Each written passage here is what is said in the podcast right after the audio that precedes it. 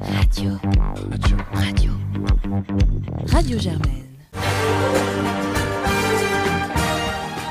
Onde politique, le rendez-vous politique de Radio Germaine. Bonjour à toutes et à tous, euh, bienvenue à un épisode un peu spécial donc politique avec euh, Arthur et moi-même. Bonjour Arthur. Bonjour. Et aujourd'hui, on parle de Mélenchon. Et oui, puisque vous n'êtes pas sans savoir qu'il y a, c'était combien de temps là Il y a deux semaines, le Parlement étudiant, euh, associé à Sciences Po TV et à nous-mêmes, euh, avons euh, invité euh, Jean-Luc Mélenchon à Sciences Po pour parler euh, de son programme, de son candidature à l'élection présidentielle. Alors euh, Arthur, c'était un des plus gros événements euh, de cette année pour Sciences Po. Ah oui, complètement. C'est un, un événement qui a explosé tous les records. Rien que la période d'inscription, c'est allé que sur 3 heures maximum.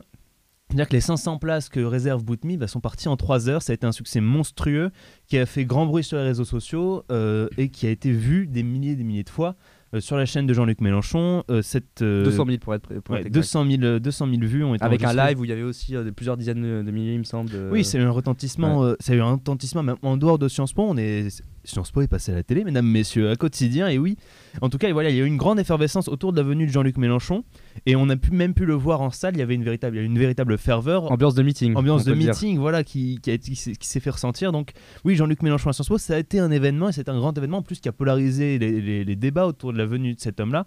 Donc, du coup, oui, c'est déjà un grand succès de cette, cette venue-là en termes de chiffres, en termes d'audience, en termes de, de, de prestige que ça a pu apporter à Sciences Po. Puis En termes de, de contenu, on verra. On en de parlera. contenu, on verra, peut-être un peu moins.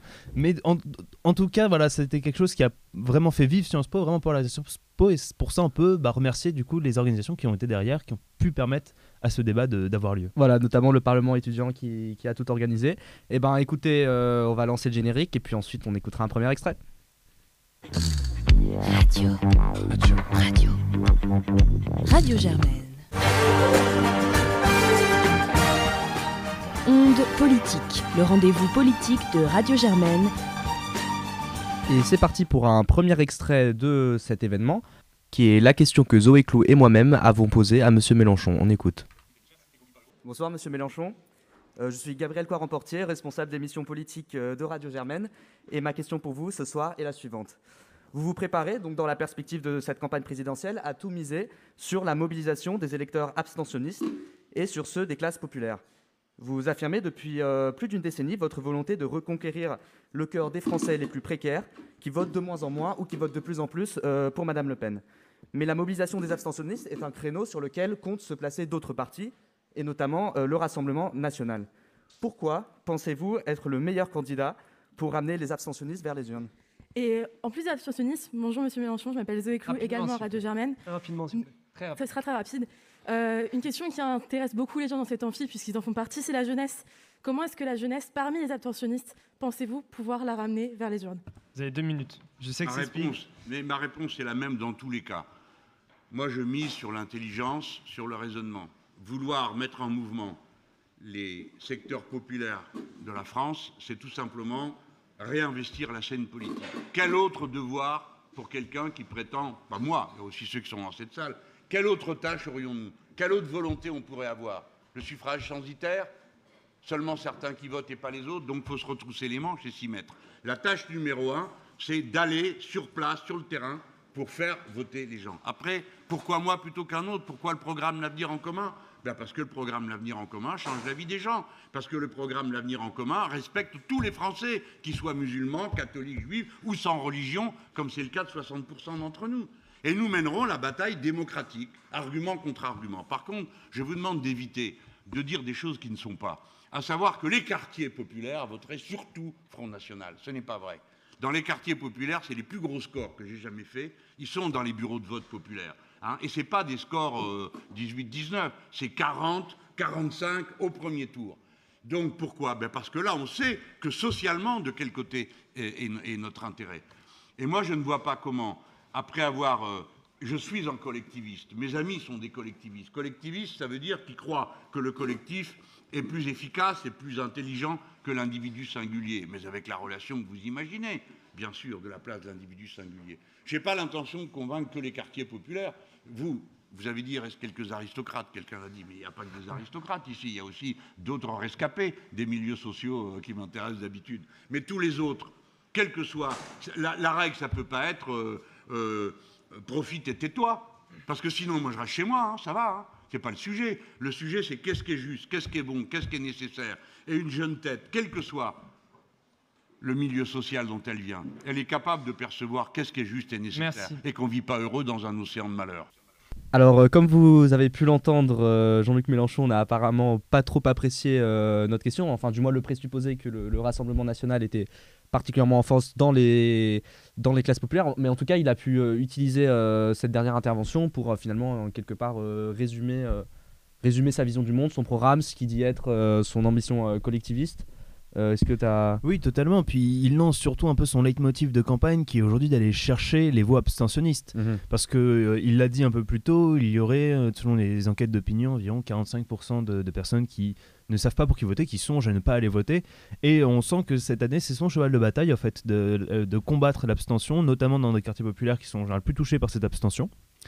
Et voilà, donc certes, sa, question n'a pas plu, mais en tout cas, il s'en sert parce que ça a été son grand leitmotiv du coup durant mhm. toute cette campagne depuis le début de l'année. Puis on voit que les autres candidats bah, n'arrivent pas encore à parler aux abstentionnistes et euh, que lui se dit bien que vu qu'il est à la peine aujourd'hui dans les sondages, Jean-Luc Mélenchon il est entre 8 et 10% en, en, ce moment. Bah, il se dit que ça vaut le coup d'essayer d'aller chercher cette nouvelle, euh, cette nouvelle frange de l'électorat. Et ça a été, voilà, c'est sa campagne aujourd'hui qui se joue sur cette question de l'abstention. C'est vraiment une question existentielle pour lui, puisque, enfin, d'ailleurs, euh, et je pense que tout, à peu près tous les opposants à Emmanuel Macron sont à peu près euh, au même point que lui, euh, ils ne peuvent pas gagner en l'état des choses s'il n'y a pas euh, un taux de participation record pour cette élection présidentielle. Et donc il s'agit vraiment pour lui de mobiliser tous les abstentionnistes au premier tour s'il veut créer une dynamique au deuxième tour le cas échéant. Oui, mais c'est ce qu'il avait fait d'ailleurs en, grande partie en 2017, en fait, mhm. parce que il était à quelques points. Voilà, il était à quelques points de passer, et les 20% qu'il a réussi à ramener, c'est pas vraiment 20% qui allait grappiller à droite à gauche, c'est aussi un électorat qu'il a réussi à faire monter à, son, à cette époque-là et aujourd'hui qui s'est dissipé. Alors pourquoi il s'est dissipé? Peut-être parce qu'il allait voir vers d'autres partis politiques, peut-être parce qu'il s'est également détourné de la figure de Jean-Luc Mélenchon qui a eu un quinquennat Macron très compliqué à, vivre. Mais en tout cas, voilà, il essaie de retrouver cette dynamique en 2017 qu'il avait portée. En s'adressant aux abstentionnistes parce qu'il sait très bien, Jean-Luc Mélenchon, qu'il va avoir du mal à les convaincre, euh, ceux qui aujourd'hui votent Macron, ceux qui aujourd'hui votent à droite, et qui se rend compte que la plus grande manne en fait d'électeurs, bah, aujourd'hui elle se trouve parmi les abstentionnistes et ça va être aujourd'hui son cheval de bataille et il essaye de le répéter, il le martèle depuis le début. Alors pas beaucoup de questions ont été posées par nos collègues et, autres, et autres étudiants ont tourné autour de ce sujet-là, mais on sent que c'est un, débat très important pour lui. Il y, a, il y a pourtant une question sur euh, l'union de la gauche qui a été euh, justement posée par, euh, par Jean Cotte, si je me rappelle bien. Euh, une question qui, euh, dont la formulation n'a apparemment pas beaucoup plu non plus à Jean-Luc Mélenchon. Est-ce que c'est peut-être un sujet un peu, euh, un peu compliqué pour lui je, laisse la question ouverte. En tout cas, on écoute. Bonsoir, monsieur le député. je sais que vous n'aimez pas les sondages, sauf quand ils vous sont favorables, mais je vais vous en parler un peu quand même.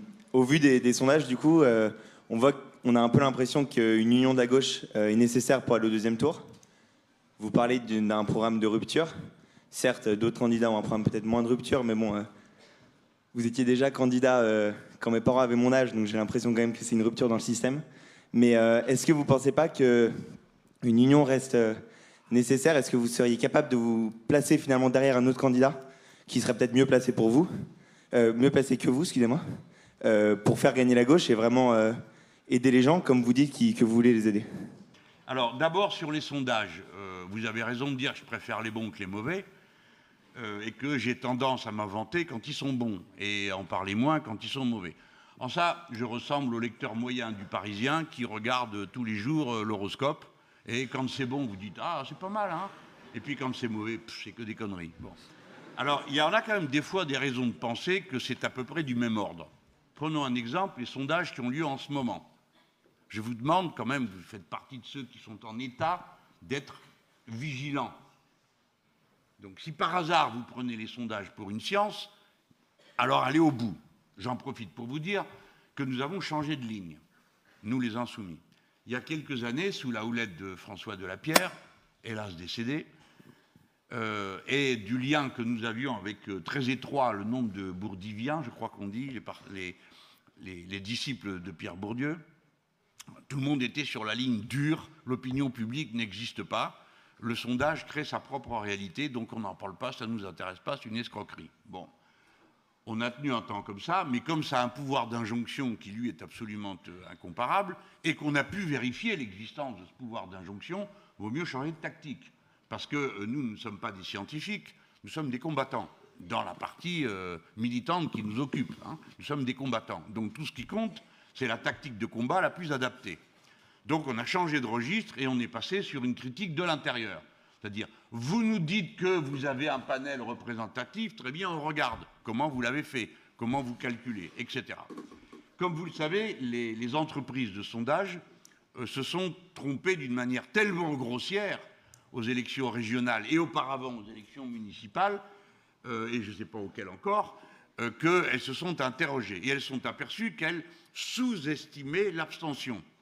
Comme autrefois, elles sous-estimaient le Front National parce que les gens avaient peur de répondre qu'ils allaient voter Front National. Aujourd'hui, ils n'ont plus peur du tout, hein, et encore, ça leur paraît modéré. Bon. Donc, euh, ils ont commencé à charger la mule euh, sur l'abstention comme jamais. Et là, les sondages qui tombent, il y a la plupart des instituts, ça s'appelle comme ça, comme les instituts de beauté, il y a les instituts de sondage, et donc la plupart fonctionnent sur des taux d'abstention qu'ils se gardent d'indiquer, en même temps qu'ils donnent le résultat. Et comme euh, la, plupart de la sphère médiatique n'a pas le temps et ne fait en général pas grand effort intellectuel, euh, ils ne regardent pas les notices. Et d'ailleurs, il faut bien reconnaître que des fois, la notice n'y est pas. C'est-à-dire, le sondage arrive, vous avez les chiffres bruts, le journaliste prend, il lit le truc, alors, et qu'est-ce que vous en pensez et tout? Personne n'a lu la notice, personne ne sait ce qu'il y a dedans, parce que des fois, elle est publiée jusqu'à dix jours après. Et quand on a interpellé la commission des sondages pour dire, vous ne trouvez pas un peu gros quand même que ça prenne dix jours? Non, non, c'est légal. Très bien, puisque c'est légal, faisons-le. Alors aujourd'hui, ils travaillent sur des bases, le dernier qui est sorti, ils, travaillent sur une base de 52% euh, de participation, c'est-à-dire 48% d'abstention. Moi, je suis journaliste politique ou étudiant à Sciences Po, la première chose qui m'intéresse, c'est dire, une élection présidentielle qui commande toutes les autres, toute la vie politique du pays, plus de la moitié du pays va s'abstenir. Mais même aux États-Unis d'Amérique, on n'a jamais atteint des taux d'abstention pareils sur la totalité. Évidemment, vous avez bien compris que quand c'est 52% qui participent, eh ben, euh, ceux qui participent, ils sont à certains endroits et d'autres à d'autres. Si bien qu'eux-mêmes corrigent après les résultats, donc ils prennent sur un échantillon de 1000, il vous en reste plus que 490. Si vous mettez ceux qui disent euh, oui, oui, je suis sûr d'aller voter, mais je ne sais pas pour qui, bon, vous tombez à 430. Donc, euh, on en est là aujourd'hui. Et ça, c'est raconté sur tous les tons. Et puis d'autres continuent à prendre l'ancienne méthode, c'est-à-dire des échantillons représentatifs de la composition sociale du pays. On demande l'avis des gens. Il en faut tant dans telle catégorie. On ne fait pas les marioles, par exemple, 10 ouvriers. Il n'y a pas de classe sociale plus nombreuse que les ouvriers et les employés dans ce pays. Bon, alors des fois, on appelle une fois, deux fois, trois fois. Ça coûte de plus en plus cher de demander aux ouvriers ce qu'ils pensent parce qu'ils répondent pas ou ils veulent pas répondre ou ils envoient tout le monde balader. Alors ils arrondissaient eux-mêmes.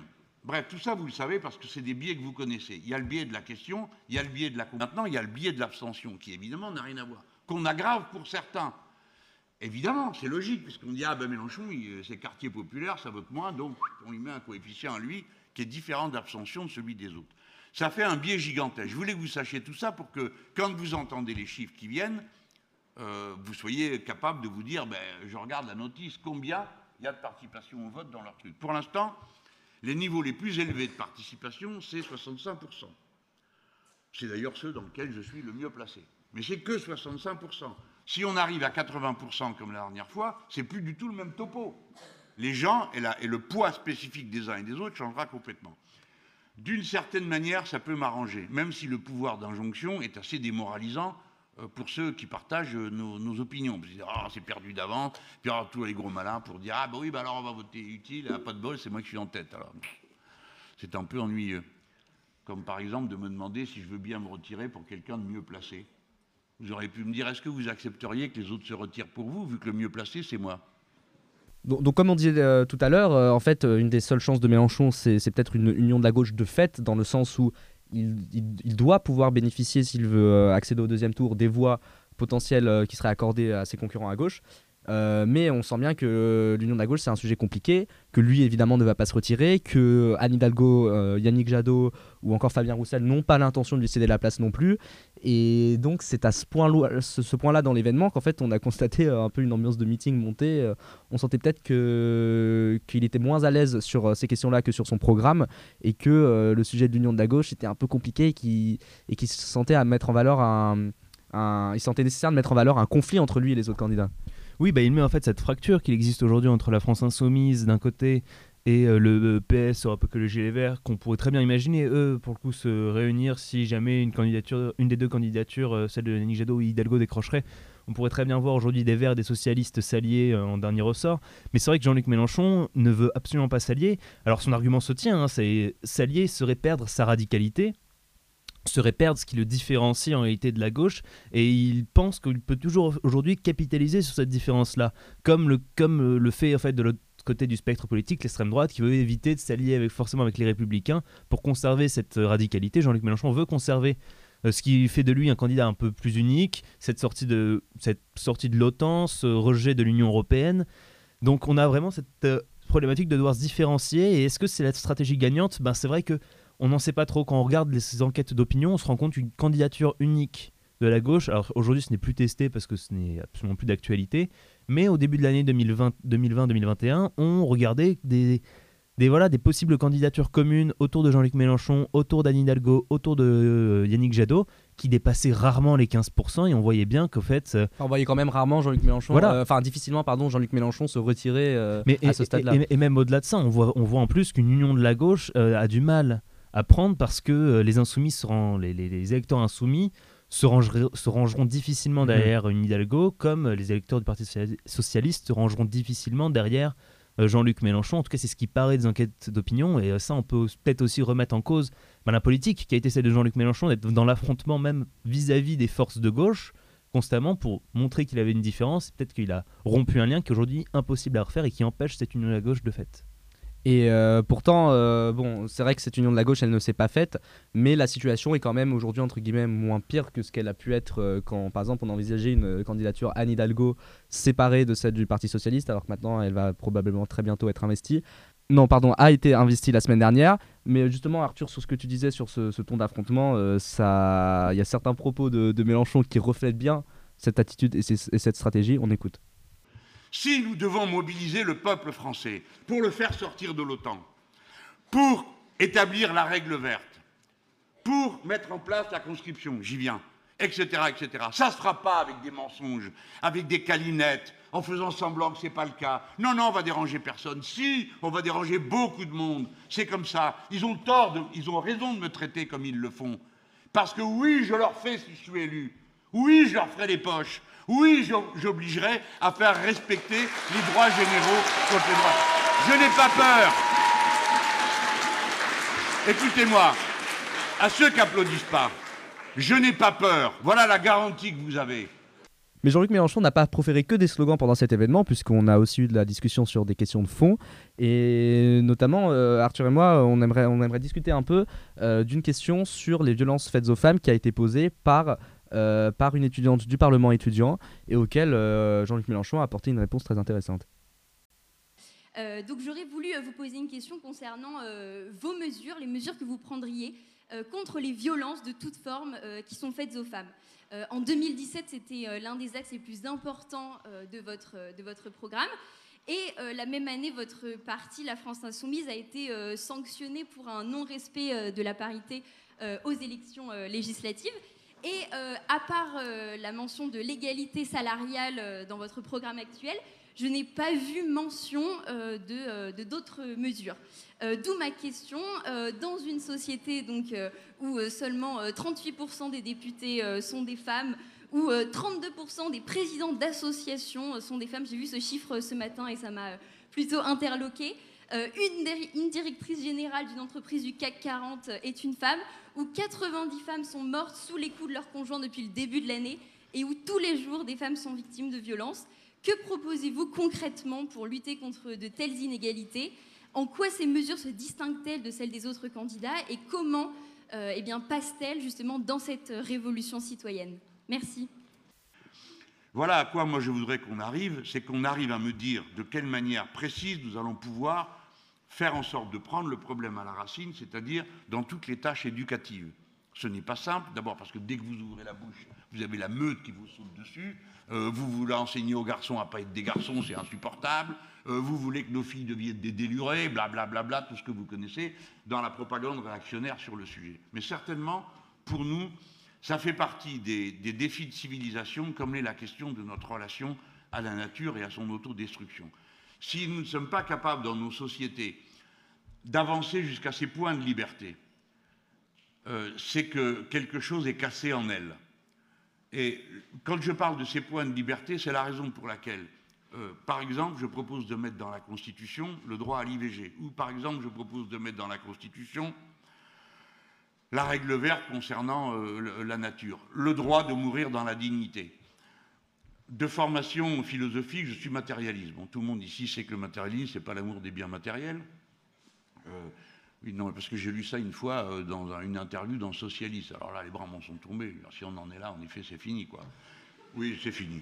Alors, euh, bon, dans le matérialisme, et en particulier dans la version humaniste stoïcienne, stoïcien ou pas, on s'en fout, mais laissez ça de côté. Juste dans la version humaniste, l'être humain est auto-constructeur de sa vie.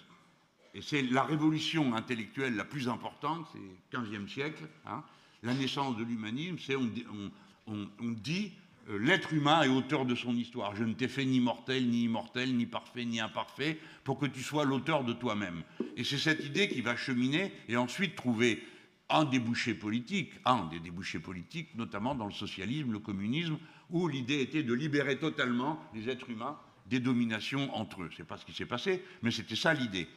Donc tout ce qui va renvoyer à la propriété de soi, au contrôle de soi. Et donc, tout ce qui va nous rapprocher de ce fait même qu'on se libère et qu'on est dans un processus d'émancipation, de se rapprocher toujours plus de la similitude et donc de l'égalité. C'est le processus idéologique fondamental. Et donc, la question de la condition des femmes dans ce contexte devient une de ces questions clés. Tant que vous n'avez pas réglé ce problème, tout le reste est du bavardage. Si vous ne permettez pas que quelqu'un soit pleinement propriétaire de son corps, vous bavardez, vous n'êtes pas pour la liberté, pour l'égalité. Si vous ne permettez pas à quelqu'un d'avoir le droit tout seul et sans rien vous demander d'éteindre la lumière, comme on dit, il faut parler du suicide assisté, alors vous faites du bruit avec votre bouche, mais ce n'est pas une liberté, pas une liberté que vous reconnaissez à la personne. La liberté, je suis obligé de le rappeler, tout ce que nous proposons, ce sont toujours des positions de liberté et d'égalité. Par exemple, le droit à l'avortement est une liberté. On n'a jamais dit qu'on imposerait à qui que ce soit euh, d'avorter. Par conséquent, si une femme qui est une chrétienne ou une musulmane euh, ou euh, de confession israélite décide du point de vue de ce qu'elle croit juste de ne pas le faire, elle ne le fait pas et personne n'aura le droit de lui dire tu le feras quand même, y compris son époux. C'est une liberté absolue de propriété personnelle. Si je décide de mourir, je le fais moi, et personne n'a à me dire si je dois le faire ou pas. on peut me dire que c'est dommage, ou d'autres dire ah ben, tant mieux, parce que comme ça, ça va abréger nos souffrances. Mais bon, en tout cas, ce sont toujours des lois de liberté. Et nos adversaires, le plus souvent, confondent nos lois de liberté avec des injonctions autoritaires. C'est pourquoi ils pensent qu'on veut obliger les gens à faire ceci ou cela. Nous n'obligerons jamais une femme à se prendre pour un homme ou un homme à se prendre pour une femme. Simplement, comme nous sommes philosophiquement un peu plus avancés, nous avons un doute sur le caractère absolument euh, différent des genres autrement que dans la construction culturelle. Oui, bah on, voit bien que dans cette, euh, dans cette réponse du coup qu'a fait Jean-Luc Mélenchon, il y a une volonté d'aller chercher un autre électorat désormais c'est une réponse dont on n'avait pas vraiment l'habitude, ou du moins qui n'était pas si ouverte chez lui en réalité. Et on, sent une volonté d'aller plus loin que peuvent le faire d'autres candidats sur la question du, du, féminisme, qui est une approche beaucoup plus, comme tu l'avais dit, comme on en avait pu discuter avant, assez sociologisante en réalité essayer de reprendre. D'ailleurs, il a dit explicitement plusieurs fois pendant l'événement qu'il savait qu'il s'adressait au public de Sciences Po, qui n'était pas forcément le public auquel il a l'habitude de s'exprimer quand il parle à la télévision, etc. Et ça se voyait qu'il avait un langage qui était peut-être euh, beaucoup plus théorique euh, que, les, que ce qu'il peut dire habituellement. Oui, mais même au-delà de ça, je pense qu'il y avait aussi un langage qui visait d'autres sphères aussi de l'électorat, Uh-huh. notamment au niveau de Sandrine Rousseau, par exemple, en reprenant pas mal d'idées d'un patriarcat qui, d'hommes qui seraient, alors il n'a pas dit euh, à déconstruire, comme l'avait dit Sandrine Rousseau, mais à éduquer, au moins à rééduquer. Mais il a quand même parlé de patriarcat, de stéréotypes Voilà. qui étaient là dès l'enfance, donc. euh, Il reprend un vocabulaire de cette euh, gauche euh, éco-féministe, féministe, assez très progressiste en fait, parce qu'il sent bien que cette gauche-là peut-être n'a pas de voix ou ne trouve pas très bien ses voix dans une gauche, on va dire, un peu plus classique. Du coup, il essaye de s'accaparer à nouveau ce- ce- ce- ces discours-là. Et il, veut en faire aussi peut-être un de ses thèmes de campagne en réalité, puisqu'aujourd'hui, ce thème de campagne, du coup, n'existe plus de facto, puisque euh, la candidature de Sandrine Mhm. Rousseau n'est pas passée, c'était une des rares à le porter euh, haut et fort. Donc, du coup, il y a aussi peut-être une volonté de récupérer cet électorat, de récupérer ces thèmes-là pour en faire des arguments de campagne à nouveau. Quitte à espérer qu'une partie de l'électorat euh, d'Europe Écologie Les Verts qui a voté Rousseau, il faut quand même rappeler qu'ils sont presque la moitié au second tour des primaires, euh, préféreront voter pour un Mélenchon qui s'engagerait sur les questions féministes plutôt que pour un Yannick Jadot qui jugerait trop modéré et trop consensuel. Mais après, il reste tout de même à, Jean-Luc Mélenchon toujours cette difficulté de, de passer au-delà des actes. C'est-à-dire que Jean-Luc Mélenchon n'a pas annoncé grand-chose durant cette, euh, durant cette question. Alors, il y a des propositions, certes, quelques-unes en effet, mais ça reste tout de même assez flou. Alors, ça, montre, ça veut montrer une dynamique, ça veut montrer une volonté d'amener quelque part la société. Pour l'instant, ça n'a pas donné grand-chose. On sent que c'est un sujet qui récupère un peu désormais, qu'il n'avait pas vraiment prévu de mettre au cœur de sa, campagne actuelle. Et en plus, on voit que bah euh, il y, a- eu des couacs. Alors euh, la question, elle est plutôt bien orientée pour le piéger. Pourquoi les, les investitures de la France insoumise n'étaient pas paritaires au moment des élections, euh, Oui, absolument. des Donc, euh, cette, cette carence dans le programme de Jean-Luc Mélenchon était mise au regard d'une violation en fait de la loi sur, euh, sur la parité euh, aux élections. Et j'ai aussi trouvé que sa, sa réponse à cette question sur la parité était assez confuse. Enfin, à vrai dire, j'ai pas très bien compris qu'est-ce que, de quoi il s'agissait, qu'est- qu'est-ce que c'était ces histoires de, d'investiture, de, de, comité, de voilà. Donc c'est vrai que c'était un point un peu piégeux pour Jean-Luc Mélenchon. Pour parler d'un autre sujet qui a plutôt brillé par son absence, euh, j'entends le Covid, le pass sanitaire, euh, la, politique sanitaire du gouvernement actuel. J'aimerais vous mettre un, petit extrait où c'est le seul moment où ça a été rapidement évoqué, mais plutôt au sujet de, de la campagne à venir. On écoute. Et on l'a fait euh, en pensant qu'on aurait besoin d'une campagne longue, parce qu'on n'a aucune idée, aucune visibilité sur les conditions dans lesquelles elle se déroulerait, en particulier du fait des confinements à répétition et du fait que le pouvoir, qui est très manipulateur, a sous la main la possibilité de confiner, cesser le euh, garde, ah, couvre-feu, etc. J'allais dire cesser le feu, tu parles.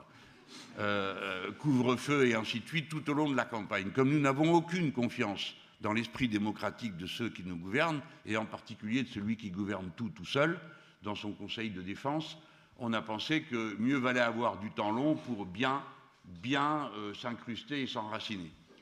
Alors bon, au-delà de cette petite pique, euh, quelque chose d'intéressant à souligner, je pense, c'est le fait que Jean-Luc Mélenchon ne s'est jamais vraiment positionné sur la question du pass sanitaire, même si, comme tu me l'expliquais plus tôt, il a appelé à soutenir à demi-mot euh, les manifestations euh, anti-pass.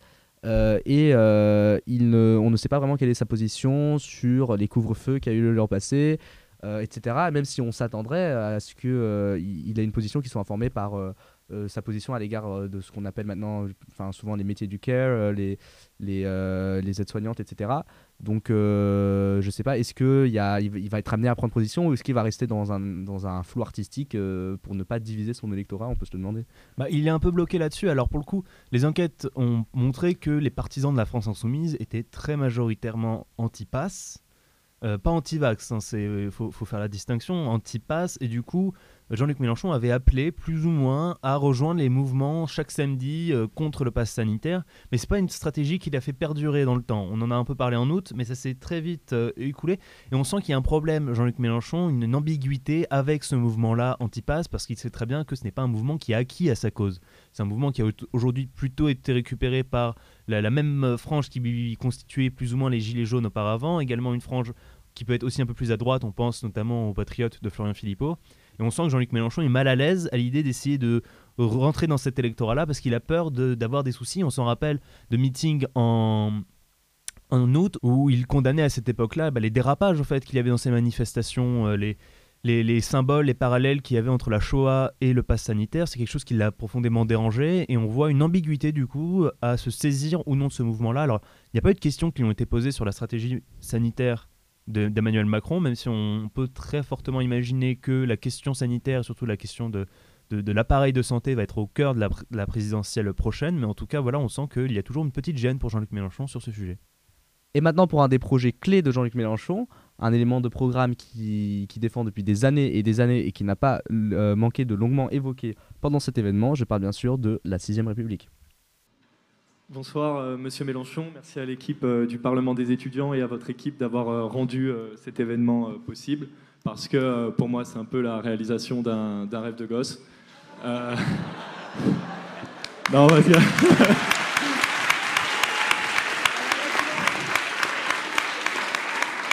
Non, parce que c'est un peu vous qui m'avez euh, mis le pied à l'étrier en 2017 et euh, c'est grâce à vous en partie que j'ai intégré cette école, donc euh, je voulais vous en remercier.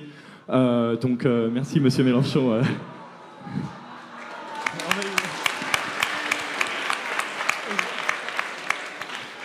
Alors, j'aurais une petite question, comme on était sur le thème également de la, de la 6ème République. Euh, parce que euh, cette année, du coup, euh, j'ai des cours de droit constitutionnel et j'ai appris un petit peu à réfléchir. Et du coup, on va voir. Ouais, on va voir, mais j'ai pas tout compris, donc je compte sur vous pour m'expliquer. Parce que comment vous comptez procéder? Est-ce que vous voulez passer par l'article 11, poser la question au peuple Est-ce que vous voulez l'Assemblée constituante? Parce que vous venez d'être élu, donc vous aurez une légitimité quand même assez forte. et ensuite, imaginons que c'est accepté. Euh, le texte est préparé en X temps. Qu'est-ce que vous faites? Est-ce que vous passez par l'article 89 euh, Je ne sais pas. Pour, euh, pour faire voter au. vous m'intimidez un peu. Est-ce que vous comptez. Est-ce que vous comptez du coup, parce que vous comptez supprimer le Sénat pour créer une assemblée qui contrôlerait la conformité des lois avec la protection de l'environnement Comment est-ce que le Sénat pourrait adopter sa propre suppression? Enfin, c'est un peu la question que je me posais. Euh, donc, comment vous comptez procéder juridiquement? Merci, Monsieur Mélenchon, et je vous admire beaucoup. Merci.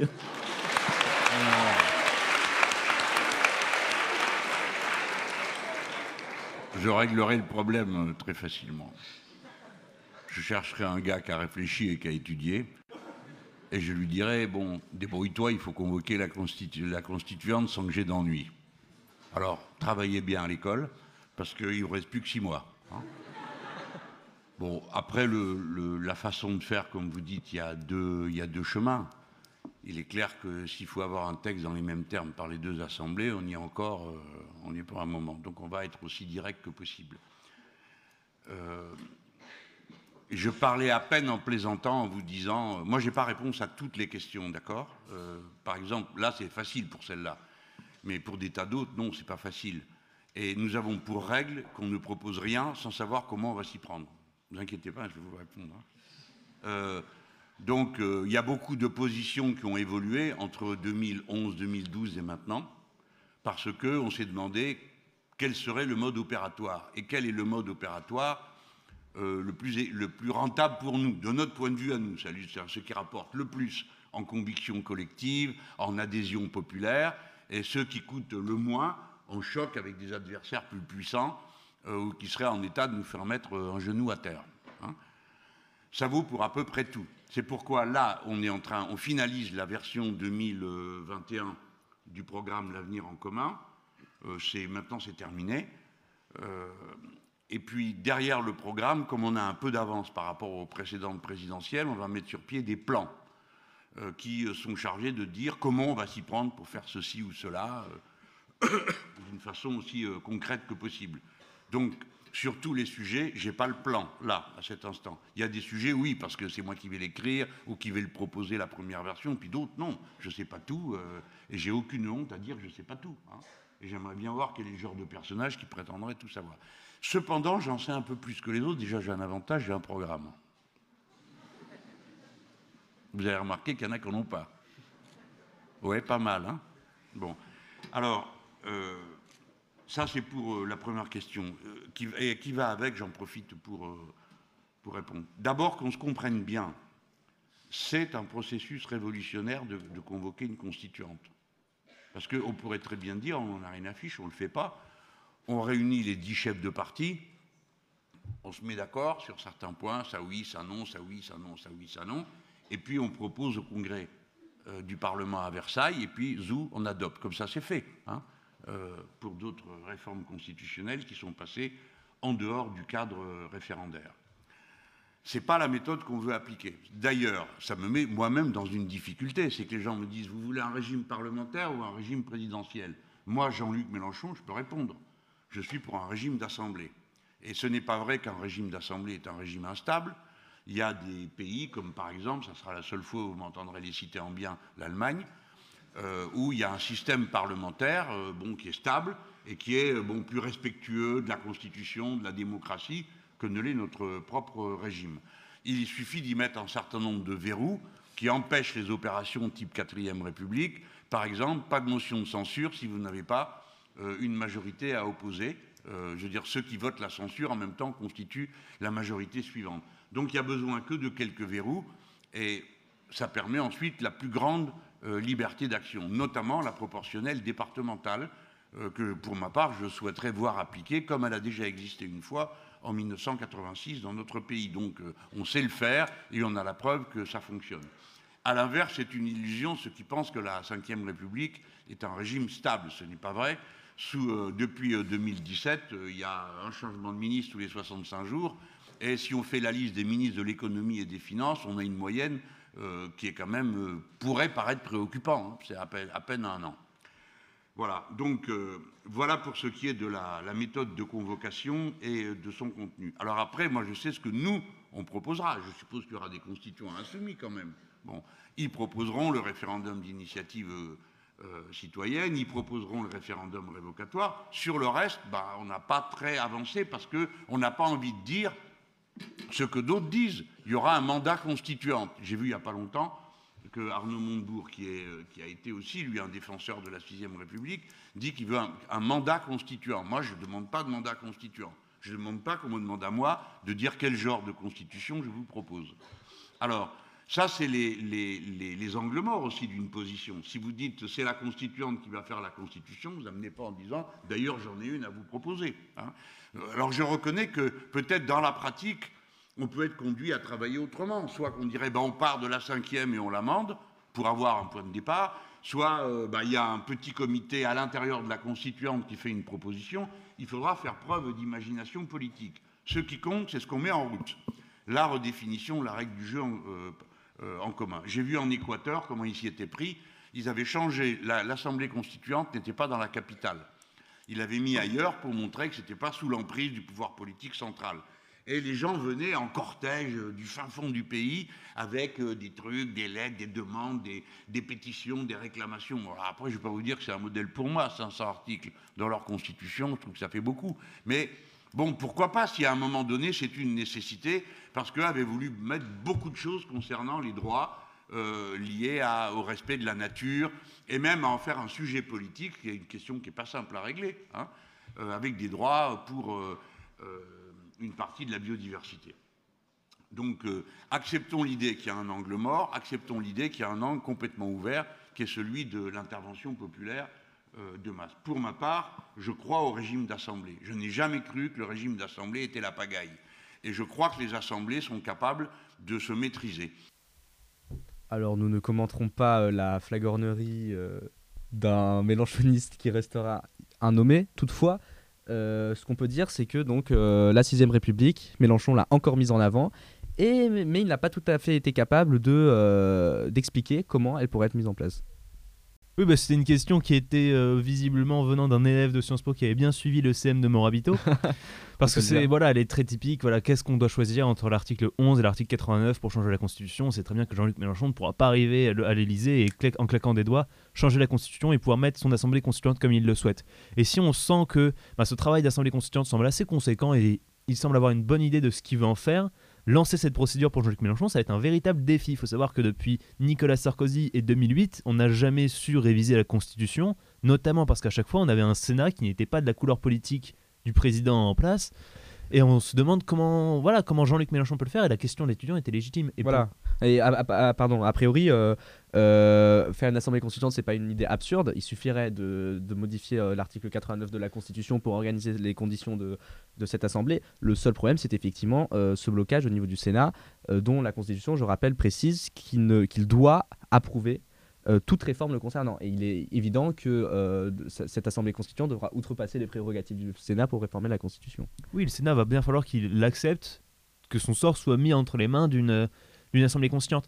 Et du coup, voilà, Mélenchon a maintenu le flou et on sent qu'il il, n'a pas tant d'idées de ça pour débloquer le, Mhm. le- pour faire sauter le verrou de la Ve République. Alors, ce qu'il tente, c'est d'haranguer les foules. C'est pour ça qu'il parle de révolution révolutionnaire, un sentiment. De, Voilà. de- de- voilà pour Je vais vous faire les poches. voilà, pour faire les poches, exactement. Mais et voilà, il y a cette notion de, de- pour Jean-Luc Mélenchon de faire rentrer la question constitutionnelle dans le débat public, ce qui est très dur, c'est très très compliqué. Il, il a de- dit que c'était que souvent on pensait que c'était une question compliquée à faire entrer, que les gens ne voyaient pas forcément le lien avec leur vie de tous les jours. Il a peut-être profité d'être ici pour en parler un peu plus, mais en tout cas, ça va être une idée qui va être compliquée à, à faire passer. Mais, mais ce, qui, ce qui est vrai, c'est que euh, c'est pas une question, c'est une question qui va pas avoir des effets.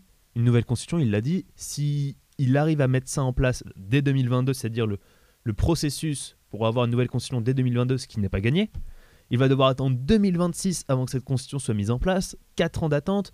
Enfin, je veux dire, c'est pas, c'est pas un, effet direct qu'on attend en fait d'un changement de constitution comme ça.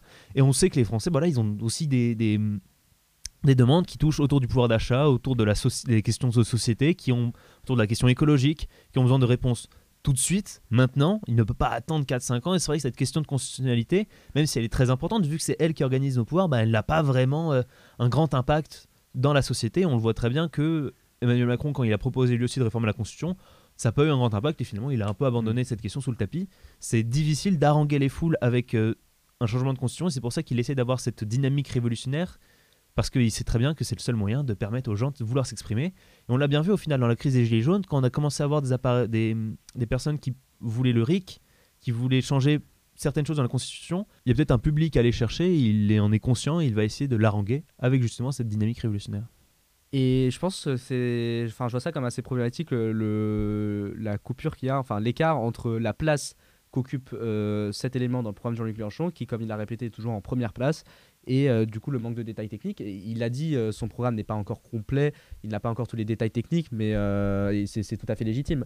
Mais donc euh, peut-être on pourrait rapidement évoquer la possibilité d'utiliser l'article 11 euh, pour réformer la pour réviser la Constitution, ce qui a été l'option choisie par De Gaulle, mais qui paraît très compliqué étant donné aujourd'hui étant donné la place du Conseil constitutionnel. Et moi, la seule solution vraiment que je vois si Jean-Luc Mélenchon est élu et qu'il veut réviser la Constitution, c'est d'opérer une véritable rupture avec cons- avec euh, l'ordre juridique actuel. C'est ce qu'on entend gé- généralement par terme de révolution, et euh, ça, ça va être euh, très très dangereux et créateur de troubles. Il faudrait qu'en fait qu'ils mettent les institutions actuelles devant devant le fait établi et créer une véritable mobilisation populaire autour d'une assemblée constituante. Oui, bah en fait, il faut qu'il arrive à avoir l'engouement qu'a eu De Gaulle derrière lui. Parce que De Gaulle, pour changer, pour passer de la 4 à la 5 République, a lui aussi un peu euh, tiré sur les ficelles en modifiant la constitution de la 4 République, un peu dans le lot de tout le monde. Ce qui n'a pas forcément été très bien perçu, mais ce qui a été accepté, puisqu'à ce moment-là, on avait besoin de changements de constitution urgents, et on avait, De Gaulle avait une assise populaire qui n'était pas à, à remettre en question, et du coup, on lui laissait libre cours. Et euh, quoi que Mélenchon défende l'idée d'une crise sociale, d'une crise environnementale et tout, il est, évident, il est évident, euh, je sais pas ce que tu en penses, mais que le pays la situation du pays n'a absolument rien à voir avec celle qu'elle avait en, en 1958 et que euh, on n'est pas dans une crise institutionnelle majeure qui, qui menace les institutions républicaines comme on pouvait l'être à l'époque. Alors, en 4 République, on n'arrivait carrément plus à avoir de loi, en fait. C'est-à-dire que la, République, la 4 République n'avait plus de gouvernement. Aujourd'hui, on en a. Alors, on a, on a des soucis dans notre 5 République, c'est indéniable. Mais de là à penser qu'il y a une, une- urgence absolue à changer de système parce que c'est ingouvernable, c'est sans doute pas le cas. Et pour finir, concernant le contenu même euh, de cette no- potentielle nouvelle constitution, euh, là où c'est un peu problématique, c'est que Jean-Luc Mélenchon a bien dit euh, ce n'est pas moi qui déterminerai le contenu de cette constitution, euh, ça sera l'Assemblée constituante. Je ne demande pas qu'on me demande à moi de dire quel genre de constitution je vous propose. Alors, ça, c'est les, les- les- les angles morts aussi d'une position. Si vous dites c'est la constituante qui va faire la constitution, vous n'amenez pas en disant d'ailleurs j'en ai une à vous proposer. Et pourtant, à un autre moment, voici ce qu'il a dit. Je suis pour un régime d'assemblée. Et ce n'est pas vrai qu'un régime d'assemblée est un régime instable. Il y a des pays, comme par exemple, ça sera la seule fois où vous m'entendrez les citer en bien, l'Allemagne, euh, où il y a un système parlementaire euh, bon, qui est stable et qui est euh, bon, plus respectueux de la Constitution, de la démocratie, que ne l'est notre propre régime. Il suffit d'y mettre un certain nombre de verrous qui empêchent les opérations type 4ème République. Par exemple, pas de motion de censure si vous n'avez pas euh, une majorité à opposer. Euh, je veux dire, ceux qui votent la censure en même temps constituent la majorité suivante. Donc, Arthur, est-ce qu'on n'est pas quand même euh, face au risque que Jean-Luc Mélenchon veuille faire de la 6ème République sa République, sa constitution, avec les principes que lui incarne et que lui voudra sanctuariser dans ce texte, plutôt qu'une constitution qui reflète véritablement la volonté d'une assemblée constituante ou, on va dire, la volonté populaire oui, c'est vrai que ces déclarations, bah, elles sont très spéciales en réalité, parce qu'il le précise dans son projet de 6ème République, vraiment, il n'y a pas d'intervention des élus, que les gens qui sont sélectionnés pour faire cette Assemblée constituante n'auront pas eu de fonction d'élu avant et ne pourront pas en avoir après. Donc il y a une volonté vraiment de, singulariser cette Assemblée constituante. Mais en réalité, quand il fait des propositions comme ça, on se demande vraiment ce qu'il entend par là. Est-ce qu'il va, mettre ses mains dans la création de cette nouvelle constitution? Et dans ce cas, ça pose de vrais problèmes, parce que si des gens sont prêts à accepter de changer de constitution si on leur donne le droit de la choisir, Qu'est-ce que ça deviendrait si désormais Mélenchon choisirait la Constitution comme un De Gaulle en son temps? Ça pose beaucoup de questions et surtout ça risque de refroidir pas mal de monde à l'idée de cette sixième République. On va finir avec un dernier sujet qui n'est pas des moindres, qui est celui de l'Union européenne, qui aussi là techniquement pose un certain nombre de difficultés euh, pour Mélenchon. On voit qu'il n'était pas forcément très à l'aise pour, euh, pour répondre sur des points plus techniques tout comme d'ailleurs euh, son, son, ennemi préféré euh, Marine Le Pen, qui elle aussi a un peu du mal à expliquer si euh, elle souhaite quitter l'Europe, l'euro, comment, et ainsi de suite. Alors à ce sujet, on a une, une question de, de Sciences Po TV qui était l'avant-dernière question posée à cet événement et qui portait sur cette idée d'un plan A et d'un plan B. On écoute. On va parler Europe. Hein. Il nous reste très peu de temps, mais du coup, vous avez deux plans pour l'Europe, le plan A et le plan B. Concrètement, le plan A, euh, c'est le rachat direct de titres de dette publique par la Banque Centrale Européenne, vous venez d'en parler, et pourtant, ça créerait de l'inflation. On sait bien que les Allemands, c'est vraiment pas leur truc, l'inflation. Enfin, ils ont des mauvais souvenirs, tout ça, on s'en souvient. Euh, du coup... Il n'y a pas qu'eux hein, qui ont des mauvais souvenirs à leur sujet. Mais eux, ils ont des très, très mauvais souvenirs.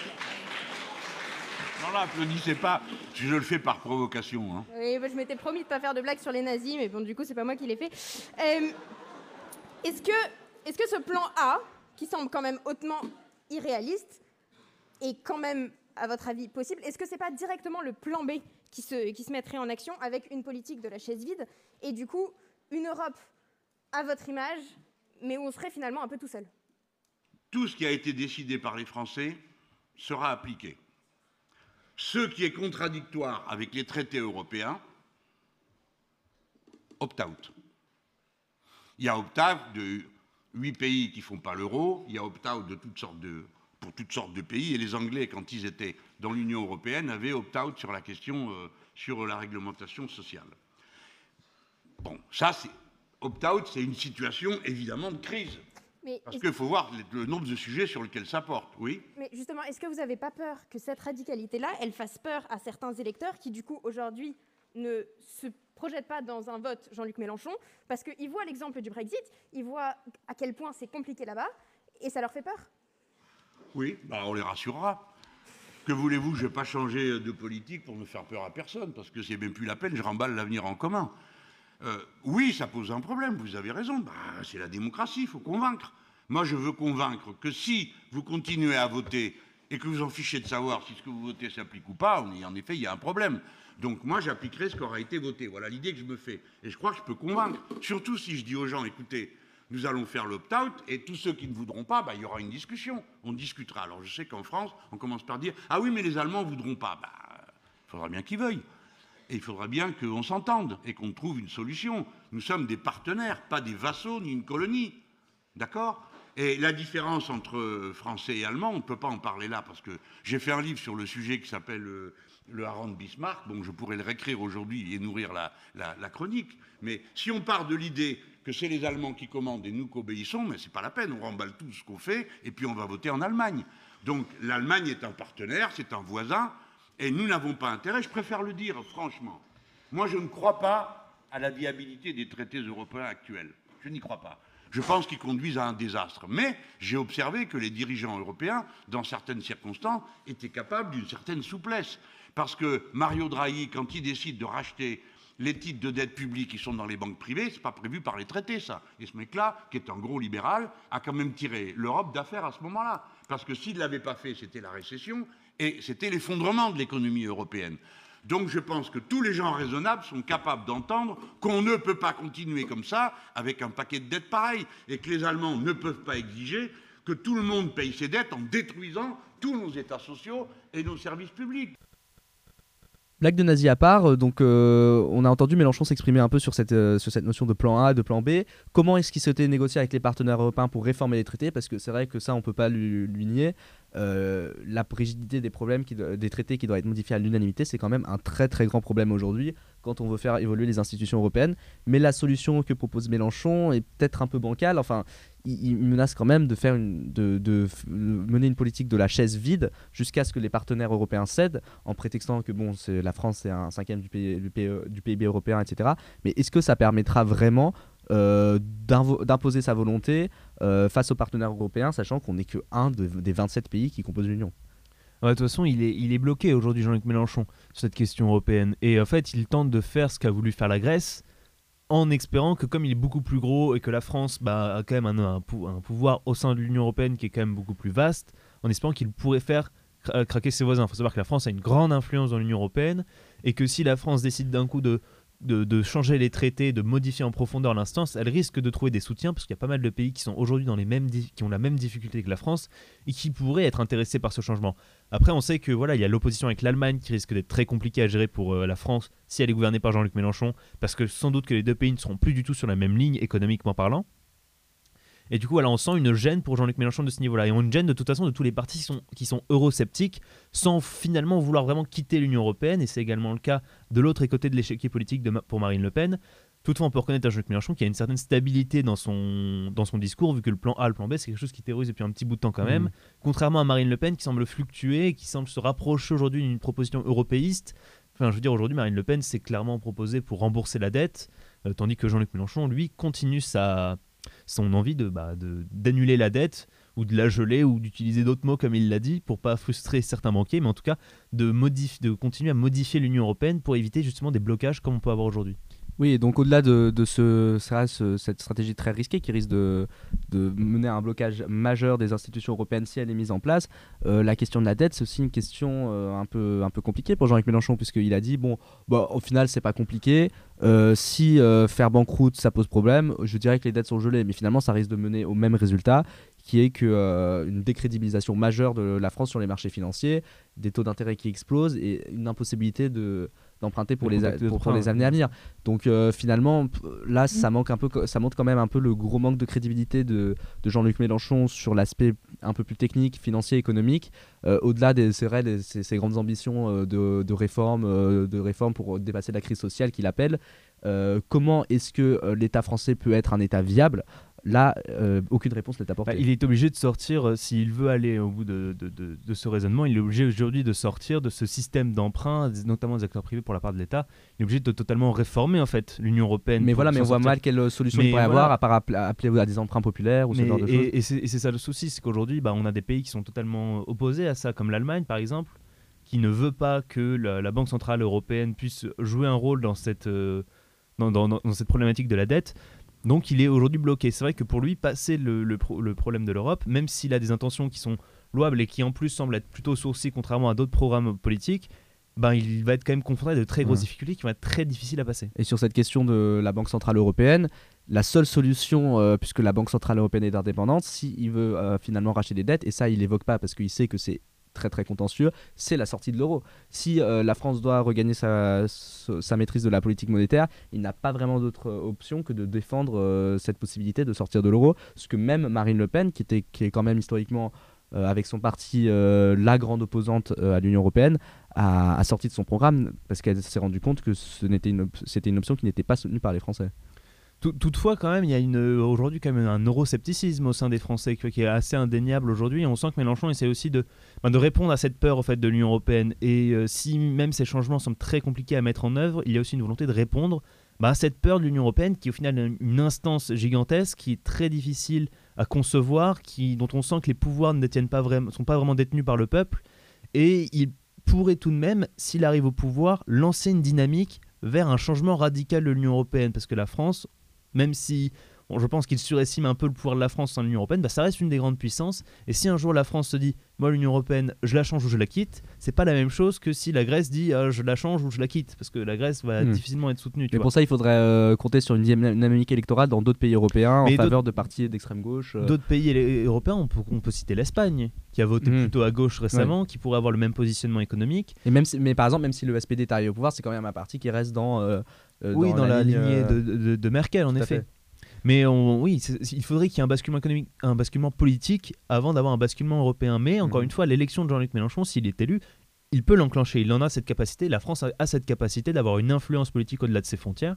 Et on peut très bien imaginer que si les, les digues tombent un peu partout, on puisse arriver à un stade où l'option française proposée par Jean-Luc Mélenchon serait majoritaire. Et dans ce cas-là, il aurait enfin un peu les mains libres pour modifier cette, euh, cette euh, constitution européenne. Mais voilà, il faut déjà qu'il soit élu, puis ensuite qu'il arrive à ce que d'autres partis euh, dans, son, dans son camp puissent être élus autre part dans l'Europe. Merci beaucoup pour votre écoute. Euh, on espère vous retrouver bientôt sur Radio Germaine. C'était Gabriel. Et Arthur. Et on se retrouve pour d'autres émissions en politique, bientôt de nouveaux invités en partenariat avec d'autres associations euh, de Sciences Po, on vous en parle bientôt. Et un projet spécial euh, que vous ne tarderez pas de découvrir sur tous nos réseaux sociaux. Vous pouvez nous suivre bien sûr sur radiogermaine.com, sur Instagram, sur Facebook Sur Twitter. et sur Twitter.